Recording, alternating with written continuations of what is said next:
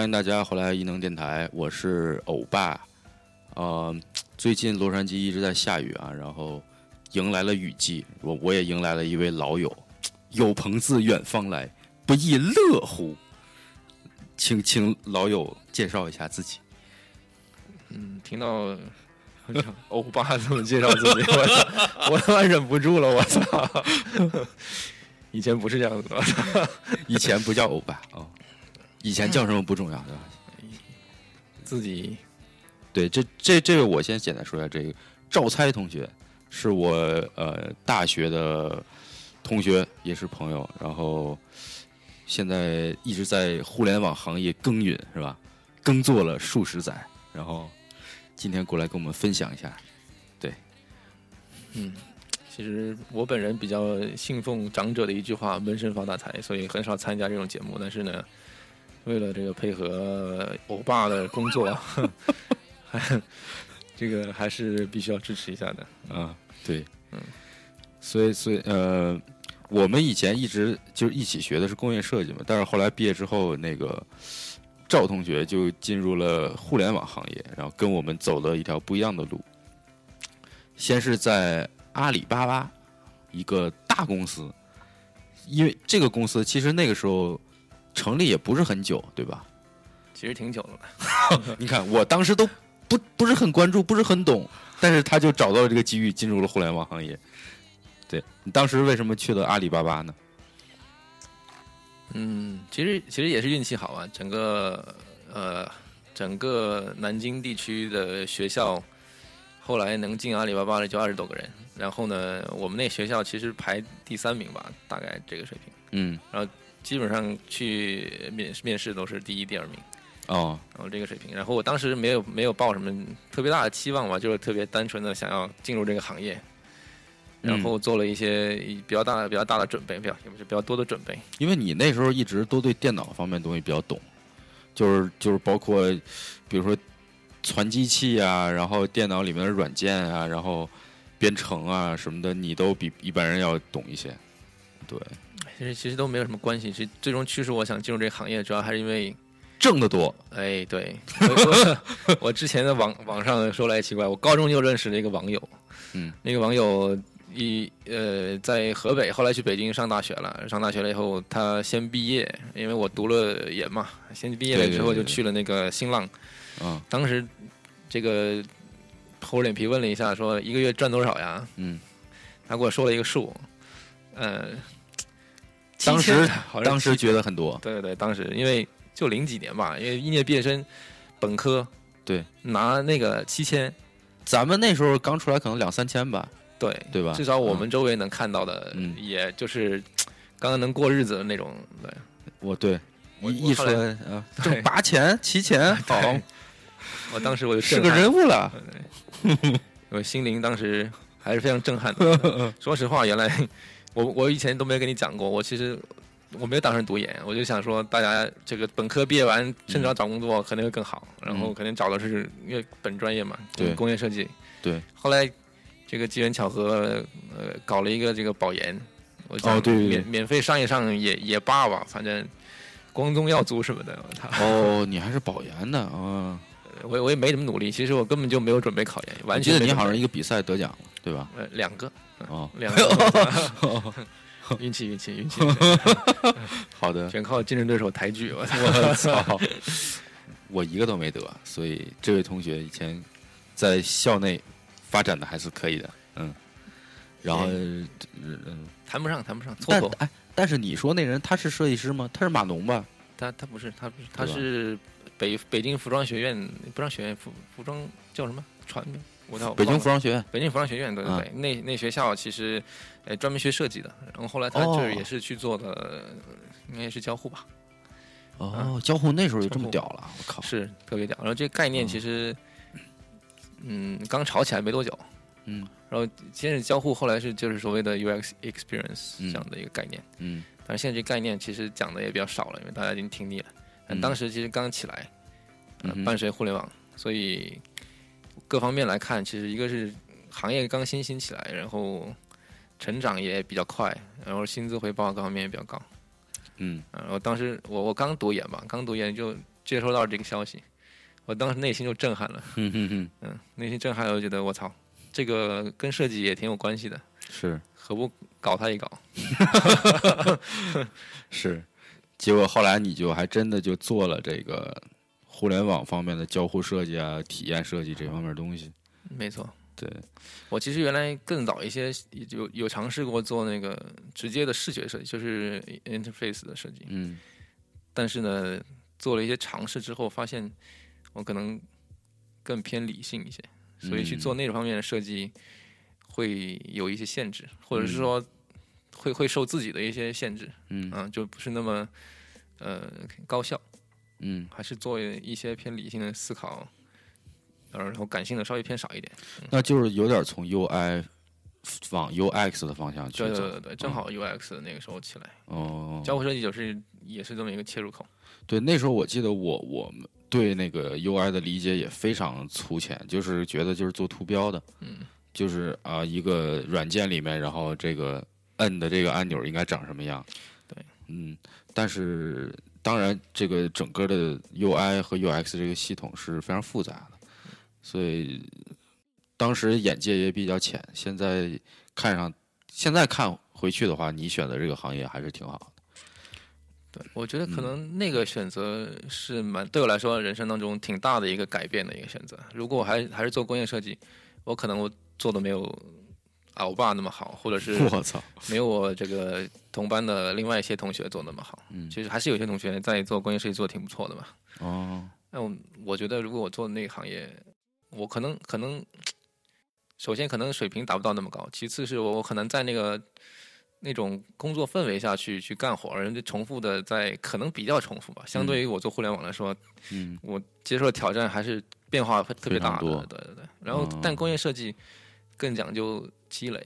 嗯嗯，我我至少我是那么工观业设计毕竟是一个可能实体的东西，它对没有对对你们互联网迭代这么快。没错，嗯，嗯，我可能。也也浮躁， 浮躁吧，谁不想赚点钱呢？浮躁，浮躁。 对，然后就就打定主意吧，在在研究生这个时间正好有个时间，研究生老师也不怎么管，然后自己就选了这个课题， 哦，然后把把课题跟这个想要转的这个行业结合在一起，嗯，然后这些都是准备，然后研究生读两年半之后，其实自己说能能摸到了一点门道，但是跟后来真正进去阿里巴巴去做设计，嗯中间其实后来看还是有特别大的差距的，但是。嗯呃，我觉得是有这个认知会是一个很好切入口。自己当然也也接了一些小项目去去，就相当于说贴近生产环境吧。嗯。不过现在的一些一些这个学学校里面的同学已经很早了出来实习了，这个我觉得比我当时做的好的很多了。嗯嗯嗯嗯嗯，呃然后就是在学校到阿里巴巴之后有一个转变，之后在阿里做了几年之后，然后觉得可能在大公司里面啊发展怎么样之后，有什么契机又又出出来了，又到了一个新的豌豆荚。嗯，其实去阿里其实已经是挺幸运的了。然后觉得交互这个事情可能可以干挺长一段时间。嗯，呃，后来过去了以后，我就真正的去做了大概两年半的时间，就觉得交互这个东西，嗯、空间非常受限吧，可以这么理解。就是大家当时呃也对交互的概念，或者说对用户体验行业的这个概念，还是非常狭窄的。至少我我觉得从嗯、硅谷这边引进来了之后，嗯这个概念，你知道中国人其实会有一种一拥而上的这种呃嗯习惯，然后呢，这个整个行业就会充满了很多水分，嗯，然后大家对这个某些词语的理解也会出现很多偏差，嗯，那当时对于所谓的用户体验行业来讲，这个词其实，呃，大家理解的非常狭隘狭隘的，非常的狭隘，嗯，就是好像界面好用好看就是用户体验的全部，哦，对，但这个还是比较视觉的，嗯、比较比较表面，怎么比较对浅。没有到真正的呃交互方式上面的东西，可能更多的是在界面上面的能提供给你这种没错直观的，没错。嗯其实后来我发现，呃，所谓的用户体验，其实嗯从用户开始接触你这个产品的信息的那一刻，甚至都没有开始用到你的产品，嗯在他看到你的广告的时候，嗯就已经介入到了跟你交互的过程里面。所以，它用户体验这个概念应该是从非常前端到非常后端，非常后端后是到他用了你这个产品，或者是买了你这个产品嗯之后的很长一段的时，在它生命周期里面的使用嗯，跟你的交互。对都应该包含在这个体用户体验的概念里面。对这个才是完整的用户体验。对对对，嗯，嗯然后呢，就自己在八零八八里面有意识到这个这样的问题。嗯，然后呢，但是因为大公司这个每个角色定位都是固定的，对，咱们在在你去冤家之前，咱们还是再再多说点阿里的事儿，因为嗯这个公司其实也很多人比较好奇。我记得我那时候去杭州找你，然后你还带我在阿里里面转了一下，嗯，当时觉得那个园区还挺有意思的，那些嗯建筑啊，还有整个环境就。就是那种大家印象中互联网公司该有的样子，就是嗯里面比较有意思的一些摆设啊、布置啊，然后感觉是激发你的创新能力的那种感觉。其实再多说说这些，阿里、呃是一个，我觉得作为一个大公司来说，还是非常好的一个对于呃新生的这个入门的一个地方培，就是培养自己的思考、嗯训练职业习惯的一个东西，一个嗯一个地一个地方吧。嗯然后阿里的文化挺开放的，其实大家上知乎都能够或多或少的能了解到阿里其实骚文化比较比较厉害。哦，对，我想起来那时候你给我介绍了一个叫破冰的东西，哦， 刚入职的时候。这个不是一个特别对，现在看起来不是特别还政不够骚政治正确的一个东西哦，哦哦，但可能据说是呃那个马云喜欢吧，就是尺度挺大 的是吧？尺就度是挺大。袁东一进去之后就就解放自我了， 嗯对，看团队，然后当然我们那个团队挺挺解放的。 嗯靠，就是如果在现在看来，可能就是那个在场如果有女生，可能就要嗯 me too 了。就有点性骚扰了。 对对对对，我靠，这个可能可嗯能在这边美国这边应该是绝对不被允许的。嗯 但是在阿里，其实我觉得阿里其实也是草根成长出来的企业。嗯嗯，在国际化之前，难免有一些这个受到 第一代的这个管理层的一些影响，嗯所以会带带出来这些习习性。其实知乎上说那些基本上都是对的了，呃， 是可能不是每个团队都这样，可能但大部分都是都是这样的文化，包括呃金庸的文化，嗯，这是阿里很大的一个特点。武侠，对对对，嗯，这怎么个体现的呢？好像就是起花名，然后嗯每个员工一个花名，刚开始就用金庸的，一金庸用完了用古龙的，古龙用完了乱七八糟的那种网络小说，可能都嗯， 对对对，然后就是氛围比较不是那么沉闷，还是比较这个诙谐的。诙谐，对，嗯嗯嗯就马云说快乐工作，认真生活吧，他把这个快乐生活跟认真工作反了过来， ，OK，呃他是这个这么一个提倡的。有我觉得马马云牛逼就牛逼在这里了，嗯有有一些道理大家看起来都很对的，但是他能突破你对这个东西的认知。嗯你这这这么一想，其实他说的好像也非常的对，因嗯为对吧？如果工作不快乐，你就不会不会喜欢工作。那东在西这种对嗯对对互联网的高强度的这个工作环境上面，其实是有问题的，哎，所以那时候真的是非常高强度。是比较高强度。嗯嗯，，每天十一十二点钟回家是很正常的。我、哦靠，嗯，就就那个时候就是这种体验，肯定我们做实体工业设计的还没有这种这么深的体会。对对对，我觉得我觉得不一样了，那个时候就是那些加班不是逼的，就是自己觉得能学到东西。啊哦，，愿意去做这件事情。嗯，那如果到后来就是做的事情越来越重复，就会去找新的事情来做嘛。嗯嗯嗯嗯，就所以那这公司氛围不错，就是还挺愿意在公司待着的。对对对，也也没有呃更多的，比如说另一半当时也没有这样的东西，哦，有怎么没有有没有没有，没我有记得有。真的没有，那我我见到的那位是就是不在不在一地个方城市？不是吧，对一对不基本上算是不在一个地方，嗯嗯嗯嗯。所以 OK 基本上就属于一个自自非常自由的一个状态。对对对，就是就是回家了也是一个人，还不如在公司待会儿。对对对，嗯嗯嗯跟领导吹吹牛逼什么的，增进一下感情，跟同事吹吹牛逼挺好的。 对其实那个那个环境氛围，其实挺简单的，我觉得互联网公司对我、嗯对我胃口。另外一点就是，真的人与人之间可能没有那么这个强的这种勾心斗角吧，至少在当时那个团队来说，嗯哦嗯。但是你说公司一大了之后，这东西难免的吧？嗯，难免是肯定难免的，但像阿里这么大的公司，这个环境相对来说已经比很多可能实体或者是更更国企的那种企业要哦好的多得多得多。那还真不容易。即使干多爽，其实可以换，就还是挺容易的。嗯嗯，OK OK。然后后来就进入另外一家公司。对，嗯这个其实主要在阿里，我走的原因其实并不是刚刚我说那个理念上的原因，理念那个原因是可能是最最根本的原因，但是不是那个最直接的原因。最直接的原因就是觉得这个职位的设置限制太大，然后当时自己想按照自己的想法去做一些突破，嗯，嗯就是碰到了非常多的困难。嗯然后还是想要，就当时自己想说，想想如果一直这么干着，其实可能也就做一颗螺丝钉，然后可能也没有，就是能够更走得更高的机会，或者机会比较少。嗯，然后就想说，有没有出去看一看？你做了几年之后出来的两年半吧。 ？OK，嗯嗯然后就豌豆荚当时呃挺火的嘛，嗯挺火的。然后正好有个机会，我当时就不想再做交互了。嗯我觉得再做交互，再做十年还是交互。虽然交互其实在国际上有有一条明比较明确的发展路径，嗯，是可以做到很专的，嗯很深的，嗯。但是呢，那个那个路径其实在中国的公司其实没什么市场，怎么说呢？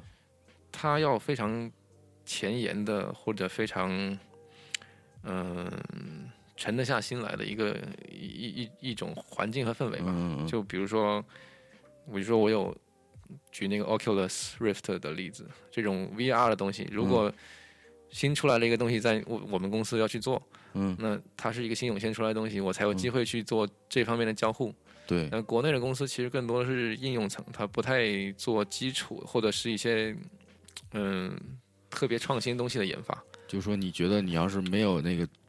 对高科技的这个嗯能够接触到的机会的话，很难做的特别优秀。对，因为那时候还是 copy to China 嘛嗯，copy to China 更多的是 follow。嗯如果只是 follow 的话，你就别人都就是做差不多了，然后你拿过来做一些自己的理解和改进，嗯嗯差不多就是这样子吧。然后其实交互，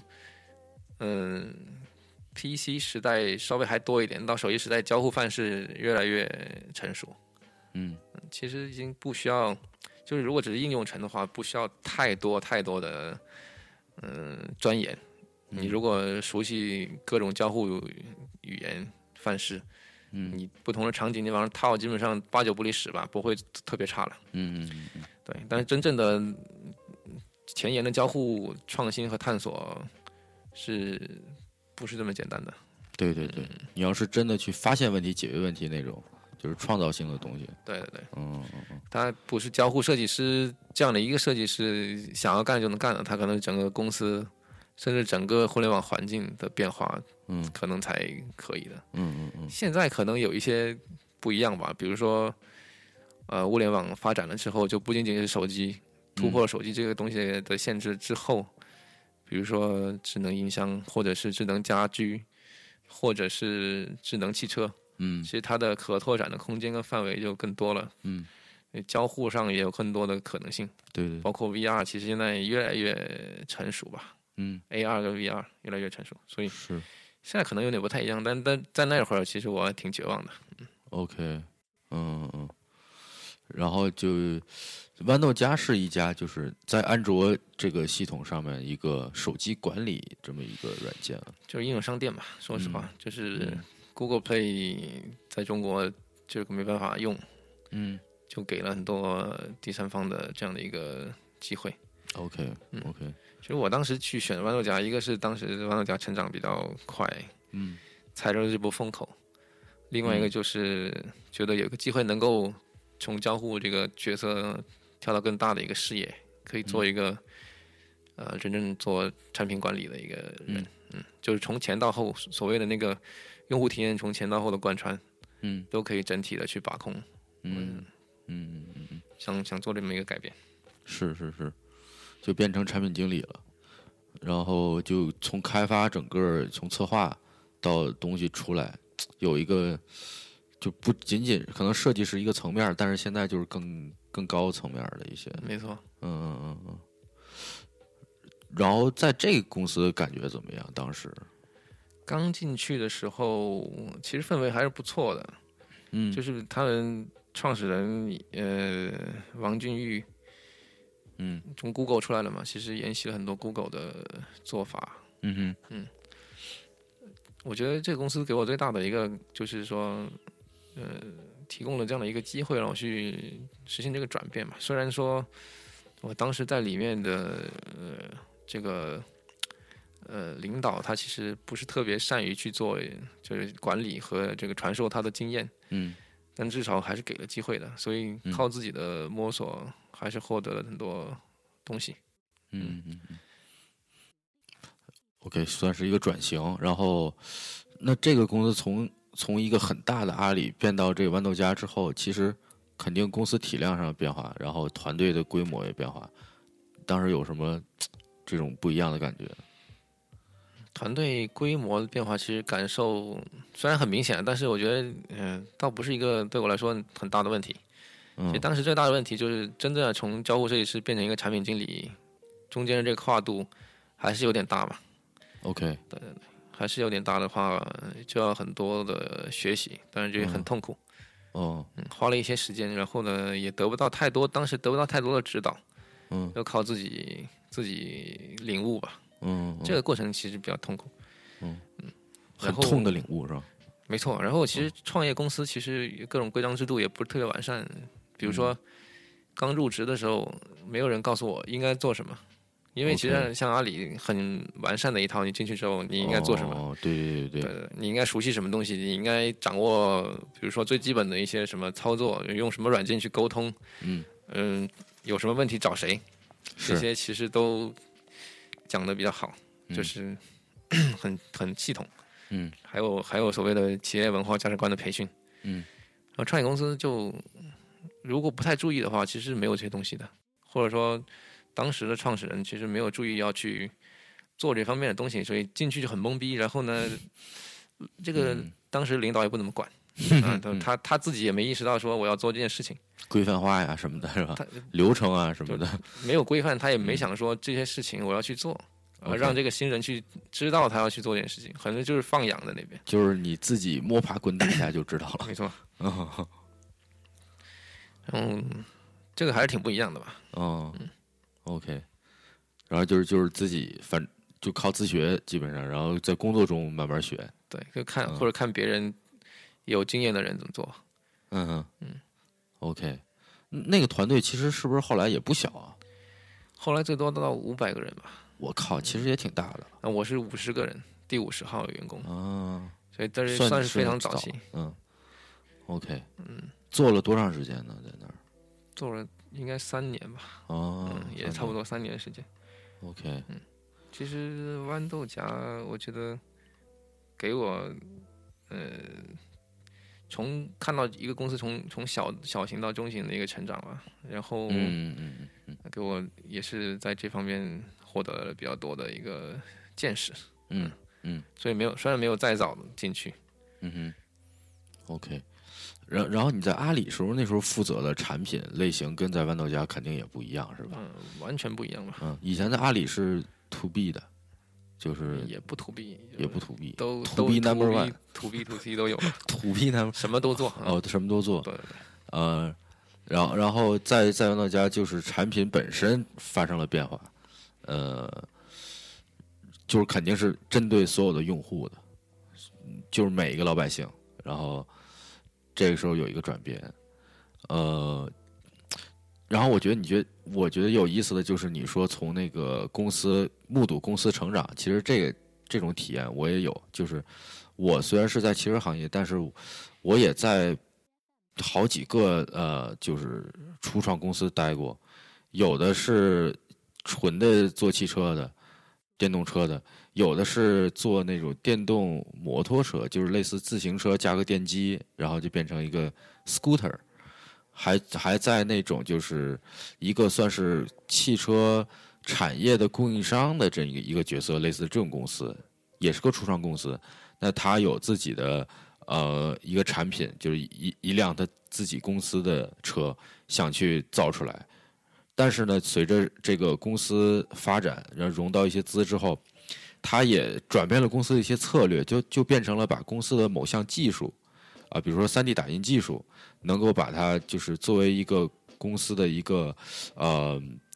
专专业的一个东西，可以他们叫 licensing，对吧？就我比如说我提供给各大车厂，我有我这个 3D 打印的技术，然后你通过我的技术的服务来来付给我一些这个专利上面的一些费用，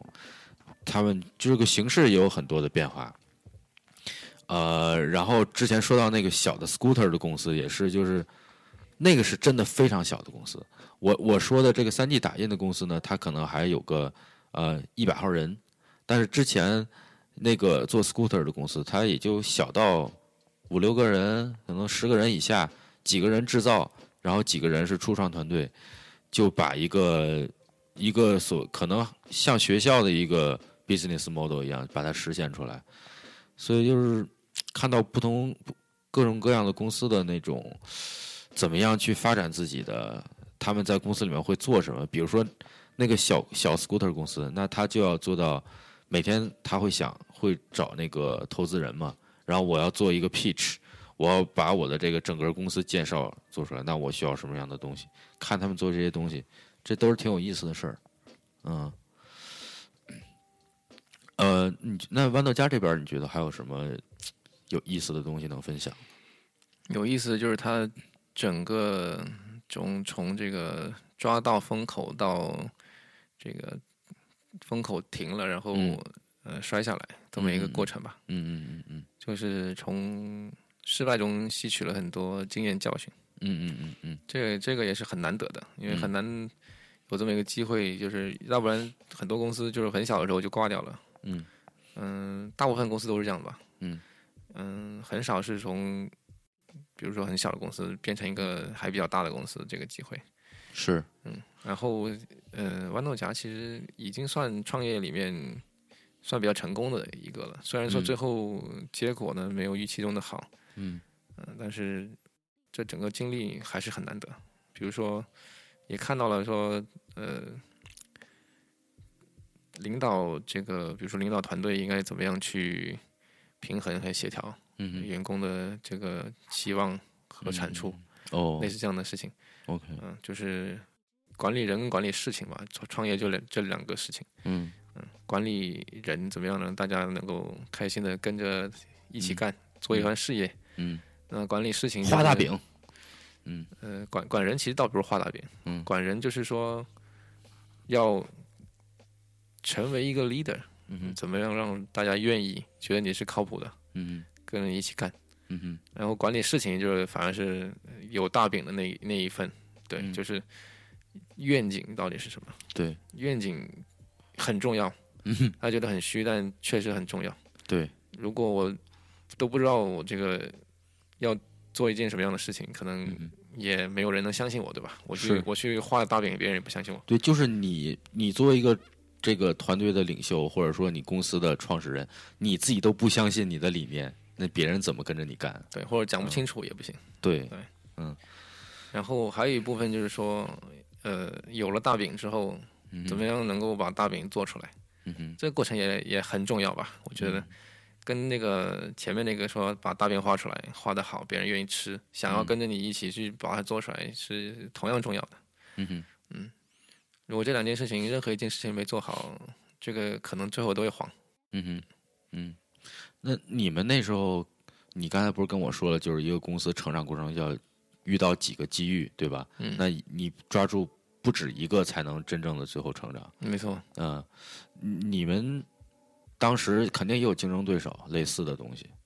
然后当然，但是可能在第一个阶段你们做的不错，然后呃成功了，然后在后面是不是就是错失了一些别的机会？嗯，从大的机遇来说，豌豆荚其实最大的机遇就是应用市场分发，就是随着手机普及，就三呃智能手机的普及，嗯智能手机普及，然后国外的 Google Play 进进入不到中国，嗯哼那应用分发这个事情必须要有人来解决。嗯啊，豌豆荚主要是抓住了这个机遇，嗯嗯嗯去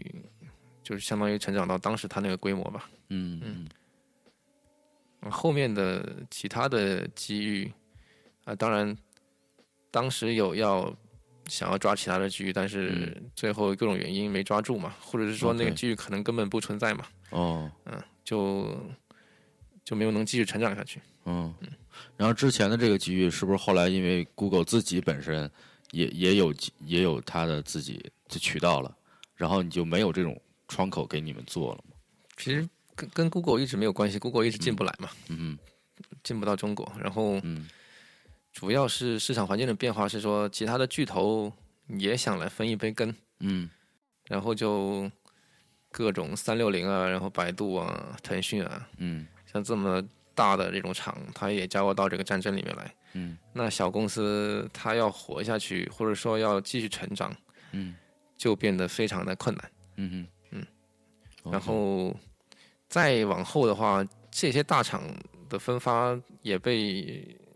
更前端的手机厂商给吃掉了。其实这些大厂的现在的应用分发也很困难，就是这个市这个市场的变化非常快，嗯，是非常快的。就是说，就这个这块本来这块蛋糕就越来越小了，是吧？也嗯，你别说特别小，但是它的它确实不不再增长了，它 OK 变成了一个存量市场，它不再是一个嗯，增量市场。然后又因为有很多新的人进入了，而且它的资源更丰富，没错，你嗯所分到的东西就变小。对，就直接相相当于挤压出了这个市场，哦，同时也没有抓到下一波的红利。下一波，比如说呃内容就是就图文内容的红利，然后后面在后面。嗯、短视频红利什么之类的，嗯就是嗯都没有抓到吧。嗯嗯嗯嗯嗯，确实就是之前聊过什么，就是比如说，我们就举个最最俗的例子，就是说这个呃，雅虎最早做搜索引擎，肯定它要是当时是非常厉害的，每个人都知道有有雅虎，但是过了几年之后，它它没有把搜索引擎的这个东西发挥到极致，它没有相关的东西，呃，能够继续让它持续创新，到后来就退出历史舞台。没错，嗯，呃，然后你这块儿豌豆荚，然后感觉公司之后就是成长上遇到了问题之后，呃，你是那个时候离开的吗？还然后还是说有什么别的机遇？豌豆荚会被卖掉嘛？当嗯时就已经知道了会，最后是卖给了阿里，还是卖给了阿里，差点又成阿里人了。 嗯， 然后在这个哎，这那个他创始人是不是本来从阿里出来的？不是不是，也不 是。他直接是从 Google 到创新工厂， OK 然后就做了这个项目， OK OK，跟阿里其实没关系的。明白明白。嗯再然后，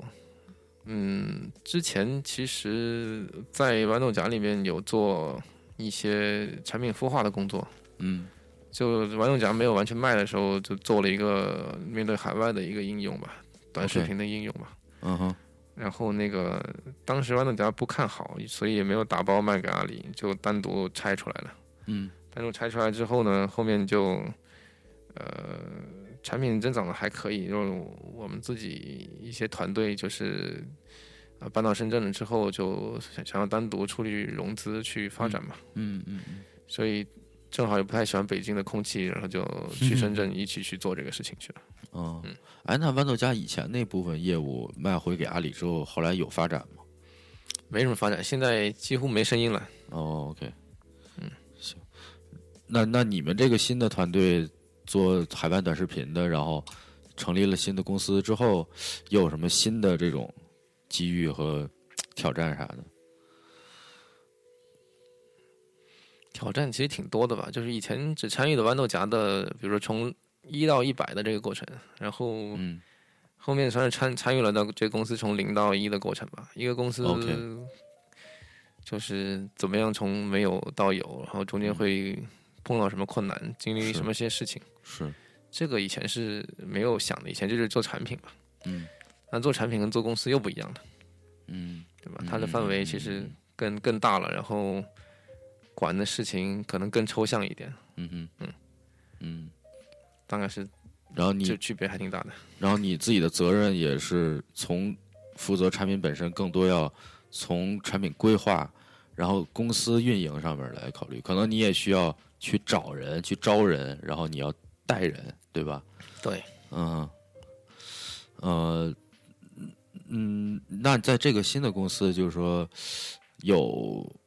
有什么喜有意思的体会吗？或者说你们公司产品上面，你觉得有什么有有特色的可以分享？我觉得产品本身给我其实，因为已经做了还蛮久产品经理，嗯我觉得本身其实已经方法论已经挺成熟了的。嗯唯一的是说，一个新的市场可能要有新的对用户的理解，嗯对商业模式的思思考，这些其实到对我来说冲击不是最大的，冲击最大的还是说，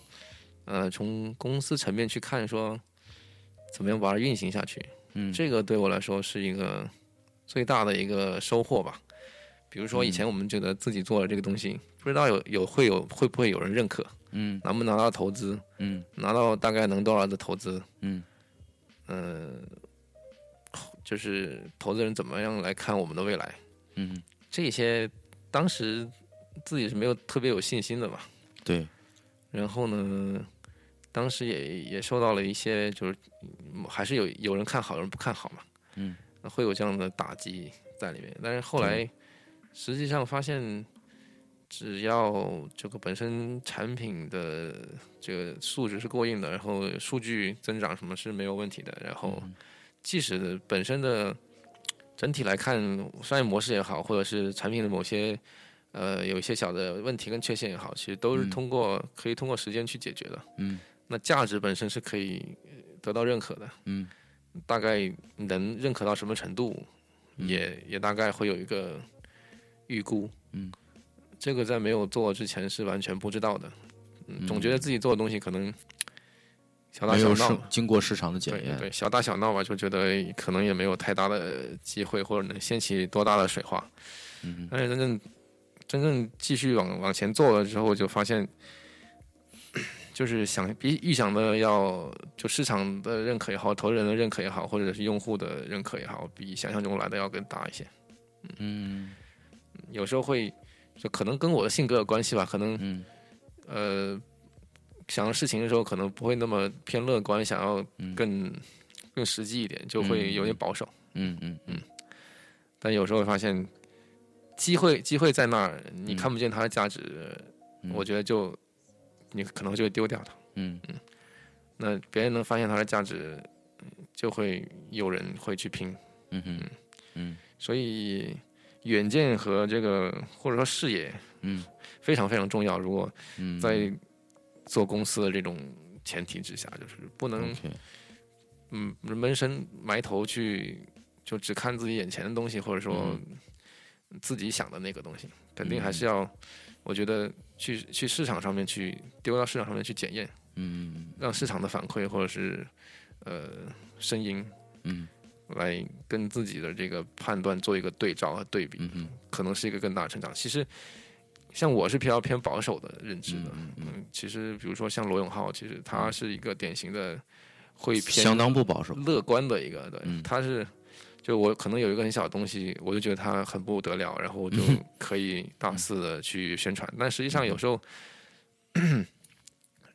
这两个极端都不可取。嗯嗯嗯嗯他的就他的问题在于说，比如罗永浩问题在于说，给大家预期嗯，太高了，对，那预期管理就很差，就最后东西出来，大家觉得我裤子都脱了，你就给我看这个是吧？ 就这对意思。对嗯，就是我看了一个 trailer，然后觉得这个电影很牛逼，对结果发现这个电影只有这几分钟。 对，然嗯后就这样就很容易失去信任，对或者说失去用户对你的这个认可。是，也许你一开始可能可能还行，对，那比较保守的话，就可能也也是很大的问题，就是至少比如说呃罗永浩他他敢那么有信心，嗯是实际上是会带动一开始的时候啊，是会带动投资人跟员工的情绪的，就别对人看到你这么笃定，嗯，嗯，他们也会很笃定，对，有热情，对，没错。但如果一开始你就觉得我不知道我做的可不可以，嗯哼，你都不知道，那别人肯定不知道嘛。是所以是，，所以这个点其实我觉得，反而是我就是后面这一层收获最大的一个东西。嗯嗯就是你你要有一个让别人看到你的热情，你能够去感染别人，但是你又不是在忽悠别人，没错，嗯，明白明白，有有时候原来说事在人为嘛，嗯就有点人定胜天的味道，嗯有可能不完全对，但仔细想想，某些情况，嗯，本身的一个嗯对自己的一个自信，或者说对你所做的东西的一个自信和热情，是会感染到其他人的，是无论是团队也好，还是投资人也好。对对对，我觉得是，其实这个就是可能团队的一个领袖的一个必须的一个素质。嗯，你如果有这个热情，然后你的眼光又是准确的话，那你真的能够把东西做出来。嗯、对，有时候甚至甚至有些情况可能是就是没牌可以打了，嗯但是努努把力可能又绝处逢生，也是有可能的。嗯，其实业界还是有这样的案例的。嗯嗯，你能举个例子吗？举一个例子，嗯以前其实就中国例子后面再说，先说比如说 Evernote 那个例子、e v e r n o t e 是呃做出来了之后长期没办法盈利，也没有什么用户知道他们。他是做什么的 Evernote 就是在线笔记啊。 ？OK，然后后来不就是有一个用户用他们很喜欢，然后知道他们快挂了，然后嗯不想让他们挂，那用户挺有钱，给他们打了一百万美金，我操后来就活下来了，活下来了就后来就搞大了嘛，啊！这是一个一个例子。还有，这中国国内的其实也有，嗯嗯，像像比如说那个，可能锤子这种是不是一个不是很好的例子？就是说，他是做手机开始，然后就是在吹吹了半天，吹了半天情怀，然后后来发现手机其实不赚钱，很难做，是个红海，然后现在开始做别的了，就是他有点信用透支的感觉。就是他做别的，大家也不是那么买我觉得买它账，它是一个负面的案例吧，不对能算是一个正面的案例。是，嗯嗯，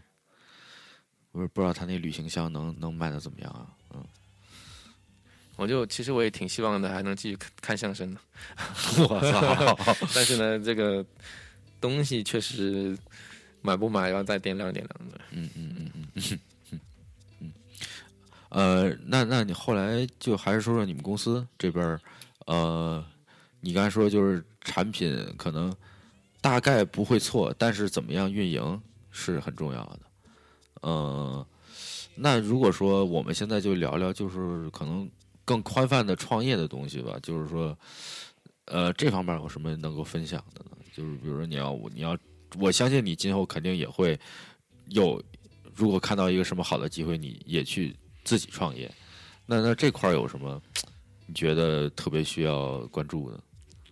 这个其实我觉得自己在学习，然后比如说什么样的机会是机会，嗯，怎么样？样把握住这个机会。其实，在豌豆荚已经学到了挺多。豌豆荚其实孵出来了很多个产品，包括我们自己，是，呃，已经有一些这个可以看得见模式在里面的。比嗯如说豌豆荚出来了几个产品，我们是一个开研是一个，然后嗯还有一些呃没有跟豌豆荚有直接关系，但是里面员工出来创业的，比如说 PinCab，然后呃 VUE 嗯，类似这样的产品，也是视频，呃对，不其不实完全很多是都有跟一个技术创业，就是 PinCab 是技术创业，哦然后它纯做分布式数据库这样的东西，就纯技术的东西。 ，OK，嗯，就创业，就还是回到原来那个说法嘛，就是人和事情都得有吧，你得嗯你得有团队才能干下去，嗯那你得选选对一个有前途的方向才能干下去，所以这两点都很重要。嗯哼，创业选人还是挺重要的，就是一开始肯定不是一个大的团队嘛，嗯，那核心几个人，可能得真的得非非常互相信任才可以。对嗯对，在对，信任的基础上呢，然后通过这个书面文文书的，就是一有一整套的创业的这样的互相制约的呃规则和机制，嗯哼通过在感性跟理性的层面上把大家都约束起来，嗯然后才能够去做这些事情。然后嗯哼当然每个呃一起创业的人可能都有要独当一面嘛，有自己嗯的能够为这个公司做出贡献的地方，那他们是是一个互补的一个整体。嗯哼这是第一点。第二点就是选做什么样的事情，嗯，有有几种方式，比如说我我们自己现在做这个事情，嗯这个短视频的方式是，其实从网友家里面脱胎出来的，就是发现以前，嗯，就是跟他们所谓主营业务没有关系的业务，其实也还是很有前途的。嗯，那这些嗯事情就是新的机会嘛，对，这些其实蛛丝马迹都可以在平时的任何可能，我觉得工作了的产品里面都可以出现，只不过看你是不是足够细心去发现它，能看到机会，同时能看到它背后的价值，这个很重要。嗯嗯还有另外一个可能是说， 我能我能知道一些事情新的这个风口的来临，嗯那这个时候我也有团队有能力去在这个风口风口上搏一把。嗯哼那这样的也是可以去尝试的，因嗯为风口来了，其 实猪也能飞起来，对，就是雷军讲的嘛，雷军自己去做手机，他也是看准了这个东西，嗯他当然也也自己有这个能力去组建一个牛逼的团队，嗯所以他现在做的挺不错。嗯哼嗯，其实风口平时其实互联网发生什么样的事情，如果稍微稍微有心一点，其实能看出一些趋势。嗯呃，那什么时候要冲进去，以及以什么样的方式冲进去，一个是看自己的这个对这个事情的理解，另外一个是看胆量。嗯，对吧？对对对，嗯，比如说，就刚那个，其实我觉得豌豆荚出来了几个做的比较好的，除了我们，就还有 PinCap 吧。嗯，PinCap 它是做什么分布式数据库嘛， ，OK，分布式数据库这样的一个，呃就是偏偏纯技术的这样的一个应用，嗯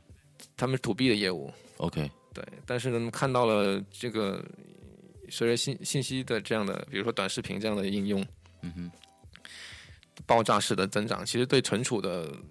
性能和要求，其实都是大大的提高的。不仅是存储哦这性能，还有包括容灾这样的方面的要求，稳定性、稳定性和速度，其实就这两方面。是，所以以前的数据库就是很难有比较好的解决方案能同时解决这两个问题，同时还有第三个扩容，就是动态扩容的问题。嗯，对，嗯很难很难很好的去同时解决这些问题。那、嗯呃，他们就发现谷歌其实有解决方案，他们谷歌其实有很多牛逼的人在里面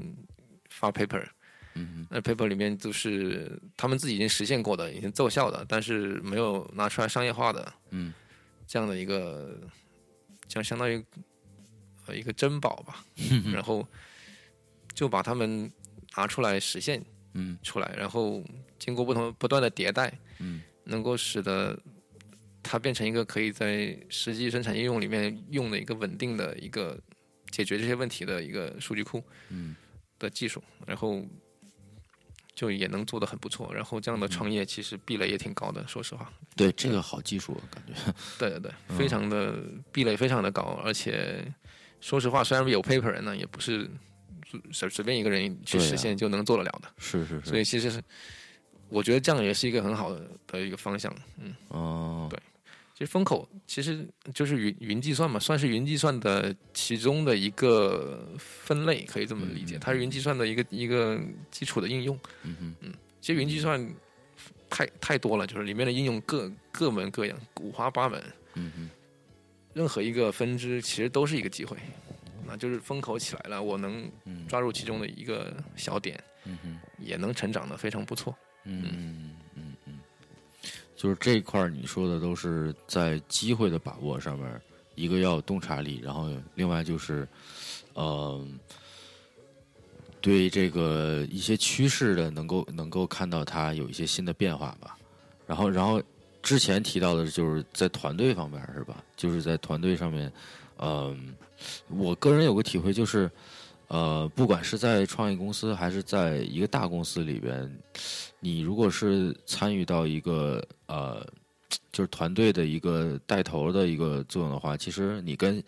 你你手下的人怎么去协调，然后怎么让他去跟你一起做东西，怎么样能把这个效率做到最优，然后价值发挥到最大，其实是非常重要的一个问题。其实这里面有很多很多的方法论。其实人是一个很复杂的东西，嗯哼，所以有要面对不同的问题。嗯可能我简讲两个简单的方法论吧，就是第一个说，你把人与人之间的相处看成做生意就好了。呃嗯你提供什么样的价值给别人，别人提供什么样的价值给你，你们都认为对方提供价值是满足能满足对方的需要的，对那这个合作就是一个双赢的合作嘛。对，呃无论是下属跟下属，或者是或者是跟上上级，或者是跟平级，嗯哼，用商业的话的眼光去看待它。如果你你老想别人吃亏，你赚便宜，那肯定你最后就合作不下去嘛，嗯哼，没有人愿意跟你一起做做事情。嗯哼，那如果你老吃亏，别人老占你便宜，你可能也不愿意。对。所以平衡好这个，可能就是最基本的东西。哎，那你刚才说这是第一个方法论，然后你说另外一个是什么方法论？管人这一块儿的，另外一个方法论就是搞清楚每个人他自己心目中最想要的东西是什么，然后让他干到他所最想干的事情。嗯就哼，呃，经常我经常问我的下属说，你最想做的事情是什么？什么样的东西能给你带来呃那个兴奋的感觉、嗯成哼就感？嗯嗯那每个人想要的东西完全不一样，有些嗯人想要名，有些人想要利，嗯有些人又想要名，有些人又想要要利，就两个都想要。有些人是这两个都不想要，为了嗯某一个理想，他觉得某个东西是他觉得对的，嗯嗯哼他就要想去做到。然后可能没有钱，也可能不会有名声，但是嗯哼这是他的追求。啊、嗯哼这这些人是都我都见过，然是后需要给他们在同样的一个工作环境里面去提供不同的机会，去发挥他们的特长，然后同样嗯的哼为一个事业去做贡献。嗯哼，这个也是做管理很重要的一个事情。对对对，我觉得就跟比如说是是下属的话，然后呃你在跟他的交流过程中，你肯定呃你如果能够了解到他的一些诉求，在职业上的诉求，这样来说，我能够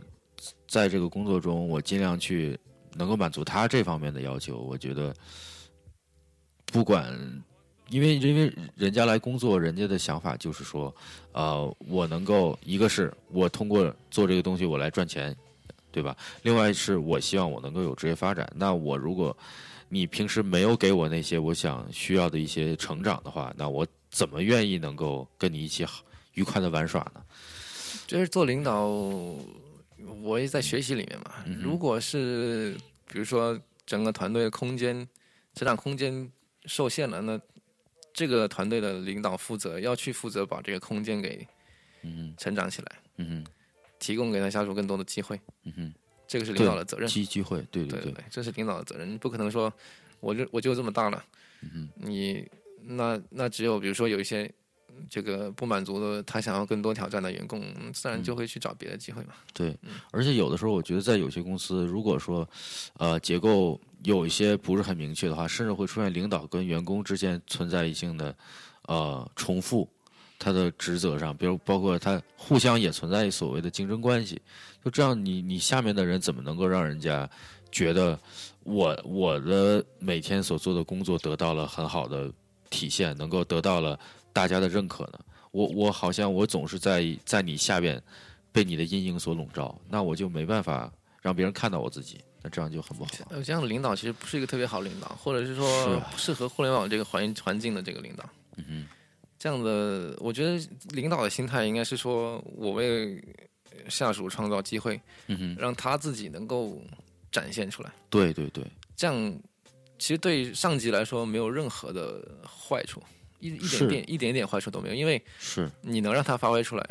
你的工作就就是一个相当于做到了你领导应该做的事情，是一个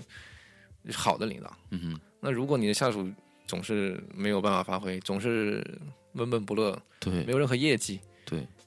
嗯、你可能也会被干掉嘛。 对啊，这是很很简单的。嗯是是，觉得这都是一个学问，慢慢儿工作之中再去积累去学习的东西。嗯，那那今天聊的也差不多，呃，你觉得在这个这三个公司的这个成长过程中，还有什么觉得有有意思的想分享的？我觉得还是要趁早吧，就是学习还是要更更快一点，心态还是要放得更低一点，尽早成长。尽早成长，对对对，不要，嗯、老了时候，然后年纪越大，然后相当 于年轻人时赶紧间，赚钱。对对，年纪越大，其实时间越短，嗯往后你能折腾的空间也就越少了。嗯那尽早的意思是说，有时候胆量挺重要的，哦在在这个学习的过程里面，注意观察到机会，有机会就自己试一试，趁着年轻的时候多试一试。嗯哼失败了，大不了我们再去工作一段时间了，没关系，再对打打工吧。嗯嗯嗯，嗯，同样的，我们都跟扎克伯格差不多的年纪，嗯看看人家，再看看我们自 己，嗯，好，就这感觉。就是这就是你，我觉得互联网行业最吸引人的一个地方，就是处处都是机会。然后你如果做个有心人，然后你有胆识，你就可以真的去做些东西出来。那可能有些行业相对比较呃封闭，是一个比较单一的一个专业的一个行业的话，那可能你没有这种多元化的感觉，确实是这样。嗯，但是现在我觉得很多事情都可以融合起来吧，事情事情正在起变化，嗯行业，我觉得互联网其实纯互联网发展到现在，本身空间会越来越小了，嗯然后就不断的互联网通过它本身的技术上的对于生产效率的提高的这样的优势，嗯会渗透到所有以前的传统行业里面。会各种结合是吧？对，没错，嗯哼这个已经是很明确的一个趋势了。嗯嗯嗯然后至于哪个行业先，哪个行业后，可能有本身自己的规律，但是呢，是一定是这个趋势。嗯，那就是传统的行业，就是谁能够尽早地跟互联网这块儿能够产生互动，然后发展出来一条双赢的这个路，其实就非常好。对，这个现在这些事情其实已经大规模的发生。其实，嗯比如说滴滴打车就是一个例子，就已经很早很早的例子。对，然后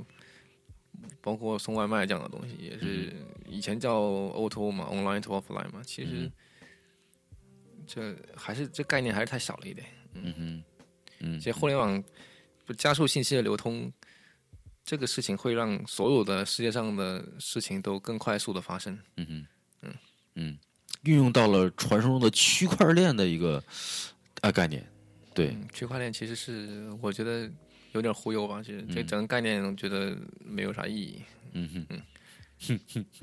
这个没没没有产生任何价值。其实区块链本身如果严格的去执行的话，反而是会妨碍这个效率的提高的。哦，这样的， 嗯，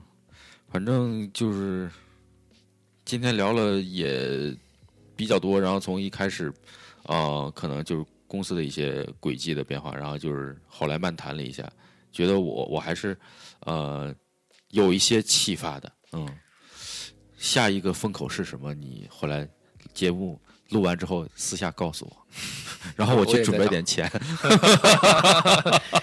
对我也在准备点，大家这个众筹一下，要不？ 对对对，我们我我们俩先忽悠一个项目出来，然后听众到时候谁有一百万美金也可以投我们。 是是是，行，呃，那我们就拔高到这儿吧啊，好的好的，嗯，感谢猜哥今天过来啊，嗯，感谢欧巴这个 邀请，对我们我们在美美国竟然录了一期节目，也是挺有意思的。好，那今天就这样，感谢收听，大家拜拜。拜拜。